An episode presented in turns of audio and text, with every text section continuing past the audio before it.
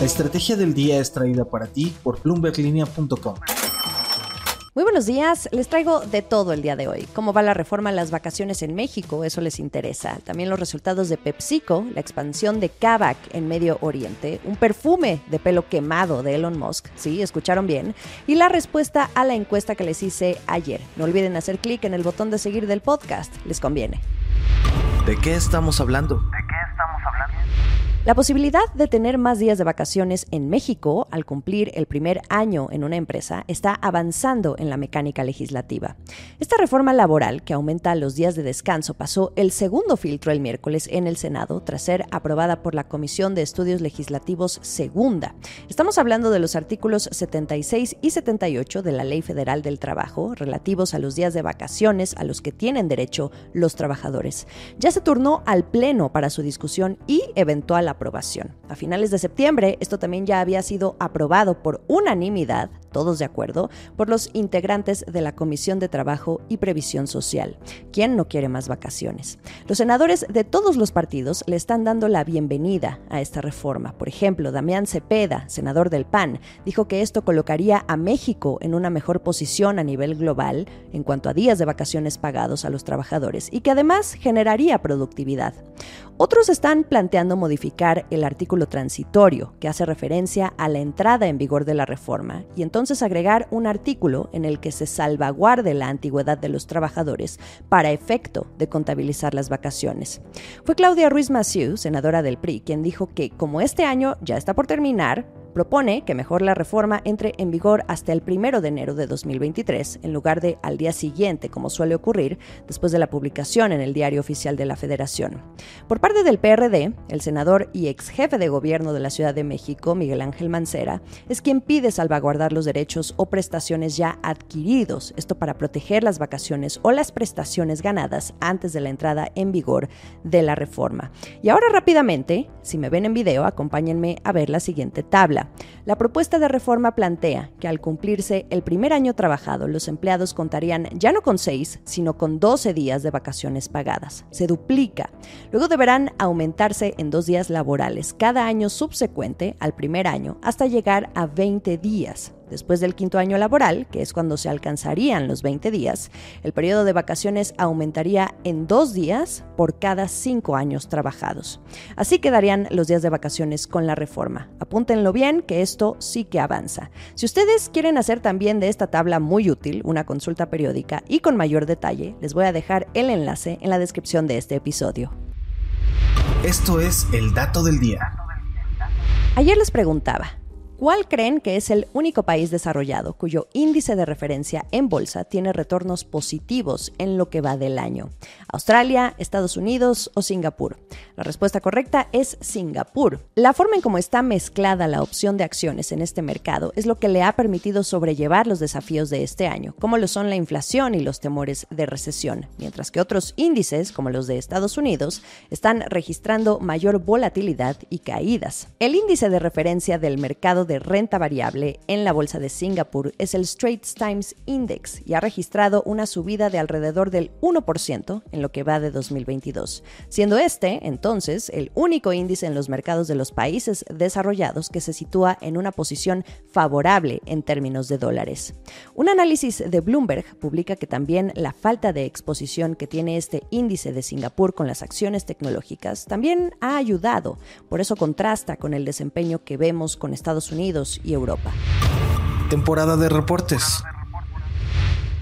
Hablemos de PepsiCo, una de las empresas de consumo más importantes de este planeta. A propósito de su reporte trimestral, la dueña de Pepsi, Sabritas, Doritos, Quaker y Gamesa está buscando replicar el desempeño de su negocio de alimentos en América Latina en otros mercados globales. América Latina, con ayuda de México, Brasil, Colombia, Chile y Argentina, impulsó el crecimiento de sus ingresos en el tercer trimestre. Registró un 20% más comparado con el mismo periodo del año pasado y por arriba del crecimiento de 9% a nivel consolidado, es decir, todos sus negocios en conjunto. Las operaciones en Asia, Medio Oriente y África, también en Australia, por el contrario, mostraron una contracción, sobre todo en la utilidad operativa. De ahí que PepsiCo quiera replicar el desempeño desempeño que se vio en Latinoamérica. Quiere invertir para lograr la escala y presencia que tiene en Latinoamérica en otras regiones. A nivel general, la empresa está viendo altos niveles de complejidad respecto a las cadenas de suministro en sus operaciones en prácticamente todos sus mercados. Startups. La empresa de origen mexicano de compraventa de autos usados Kavak anuncia que desembarca en Oman, Dubái y Arabia Saudita mientras persigue aún esa meta de ser una compañía rentable, también en medio de críticas de clientes en redes sociales relacionadas a su servicio al cliente. La empresa está buscando captar un mercado que vale alrededor de unos 34 mil millones de dólares y que también equivale a los de Argentina, Chile y Perú juntos. El Chief International Officer de Kavak, quien es Juan Cruz de la Rúa, dice que el plan siempre ha sido llegar a los mercados emergentes y que esa es la visión para los próximos 20 años. Argumenta que están acelerando estos planes de expansión por los resultados que dice se han visto en los lanzamientos de Chile, Colombia y Perú, además de que asegura cada vez una mayor eficiencia cada que desembarcan en un nuevo país. En el resto del mundo, esta no es la primera gran expansión de Kavak, porque ya lo habían hecho en Turquía, uno de los cinco países más grandes del mundo, dicen, en materia de transacciones. Y ellos dan cuenta que allí se venden 7 millones de autos anualmente. Con esta nueva edición de tres países, Kavak entonces ya estaría en 10 mercados. Vamos a repasarlos. México, Argentina, Brasil, Chile, Perú, Colombia, Turquía y ahora Emiratos Árabes Unidos con el foco en Dubái, Omán y Arabia Saudita. Para esta nueva apuesta, Kavak va a invertir unos 130 millones de dólares en los próximos dos años, destinados a poseer un inventario de 3.000 autos y la infraestructura necesaria en esos países. Kavak mira a un crecimiento agresivo. Hace poco supimos que el unicornio mexicano recaudó unos 810 millones de dólares en deuda, que es un monto superior al que han obtenido otras compañías de su calibre. El último sorbo. Tenemos otro caso de que con Elon Musk lo que empieza como una broma termina en un producto. El empresario ahora está lanzando un perfume llamado, escuchen ustedes, pelo quemado, burnt hair en inglés. Se supone que tiene la esencia del repugnante deseo. Así lo está vendiendo Elon Musk en Twitter. Hasta cambió la foto de su bio en Twitter para hacerse ver a él mismo como un, como un vendedor de perfumes. Ah, qué cosa. Ahí tienen la imagen. Si me ven en video, el perfume se está vendiendo a través de la página de The Boring Company, otra de sus empresas con las que también andaba promocionando alguna vez un lanzallamas o su Tesla Tequila. No sé si ustedes lo recuerden. El perfume se está vendiendo en 100 dólares por botella y Elon Musk dice que hasta el momento ya ha vendido unos 10.000 perfumes. Al hombre más rico del mundo le gusta hacer lo que quiera, mientras sigue en el escrutinio por la compra de Twitter y en asuntos más importantes, las menores entregas de sus autos Tesla.